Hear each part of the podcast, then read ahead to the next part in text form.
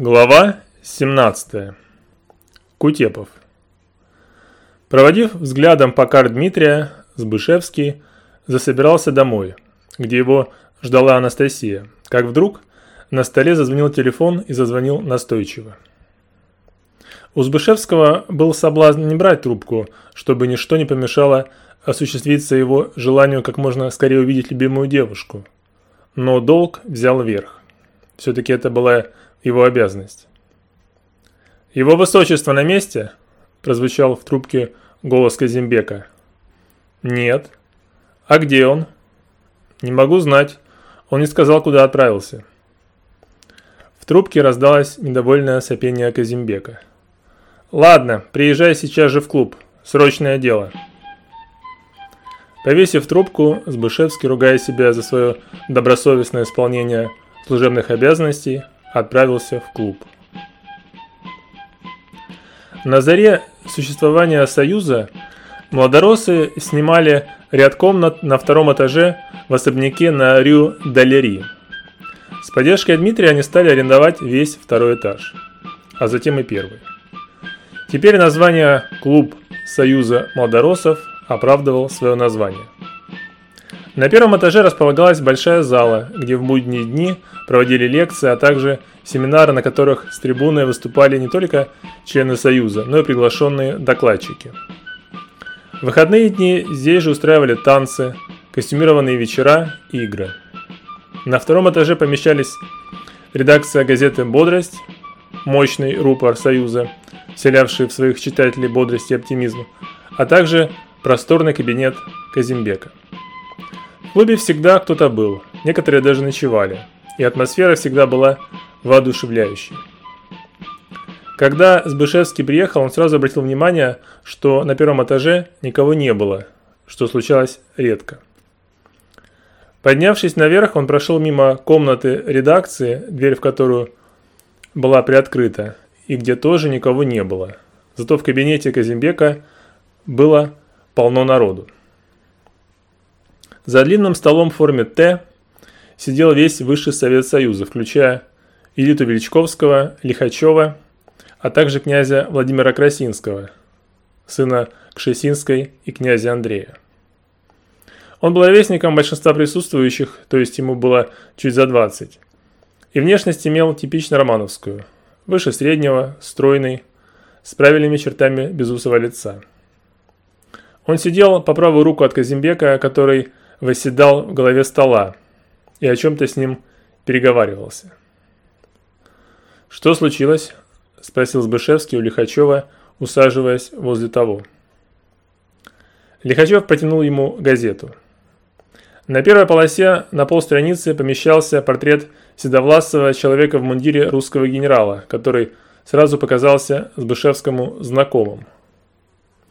Текст под фотографией гласил – что члены Русского общевоинского союза, старики, как их называли молдоросы, подняли шум в связи с исчезновением их председателя генерала Кутепова, полагая, что он был похищен агентами ОГПУ.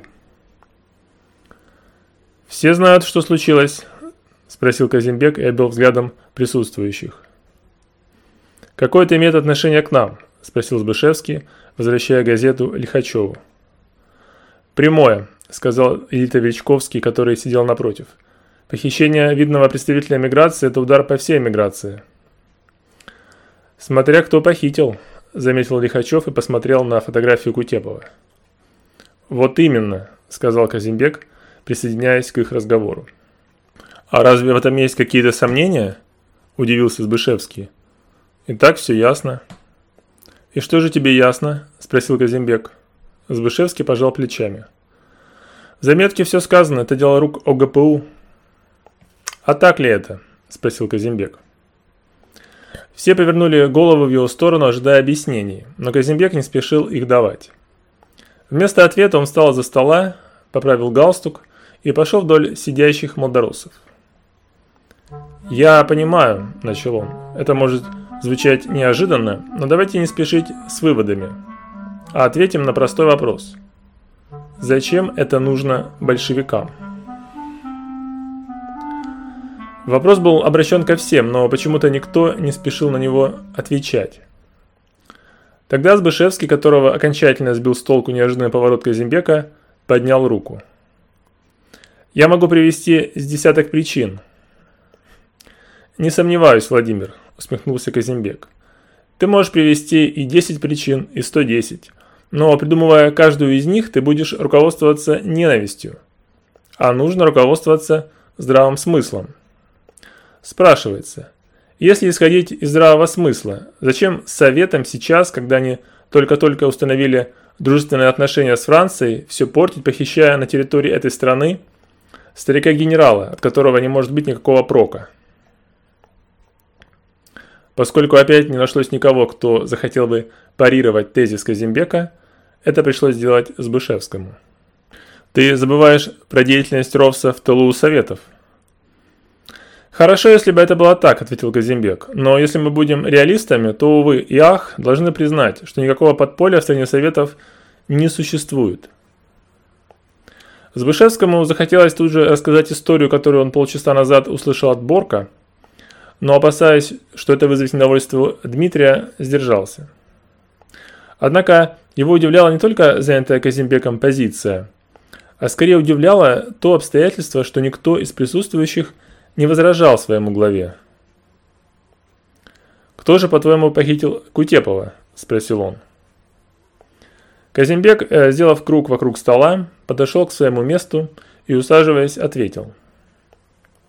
«Это могут быть враги Советов?» «Какие?» – спросил Збышевский. Но вместо Казимбека голос возвысил Красинский. Это может быть та сторона, которая никак не заинтересована в сближении Советов и Франции. Например, Англия. Сбышевскому это утверждение показалось настолько глупым, что он посмотрел на остальных, желая у них встретить солидарность. Однако никто из них не пожелал поддержать его. Красинский продолжил. Англичане, которые всегда руководствовались принципом разделяя властвуем, возможно, заинтересованы дружить с каждой из этих стран по отдельности, но не заинтересованы в том, чтобы эти страны особенно сближались, чтобы не начать дружить против них. Все сказанное и Казимбеком, и этим прилизанным Красинским казалось Збышевскому какой-то неслыханной, невозможной чушью, и он только не мог понять, зачем они представляют дело Кутепова, который наверняка был похищен ОГПУ, таким образом. «Какую позицию займет Союз?» – спросил Лихачев, который в течение всего разговора листал газету. «Вот», – сказал Казимбек, и указал пальцем на Лихачева, как бы подчеркивая, что тот перешел к сути дела. «Сейчас вся эмигрантская пресса, как оголтелая, спустит всех собак на советы, и на каждом углу будет твердить, что это дело рук кровавых ОГПУ. Мы же не должны следовать их примеру. Скажем, что это дело рук Ми-6 – не без иронии спросил Илита Величковский. «Нет», – ответил Казимбек. «Мы займем сдержанную позицию. Мы не будем никого особенно обвинять, но никого особенно оправдывать. Мы будем анализировать». Казимбек обвел лица молдоросов испытывающим взглядом. «Надеюсь, возражений нет?» – спросил он. У Збышевского было много возражений, даже слишком, но он промолчал. Промолчал, потому что в данный момент перестал доверять своим товарищам и решил не выступать открыто против них, не разобравшись, в чем дело. Он не мог понять, какую игру ведет Казимбек и зачем он подбил весь высший совет обойти молчанием такое возмутительное злодеяние, как похищение генерала Кутепова. Но точно чувствовал, что все, что здесь было сказано, было сказано неискренне.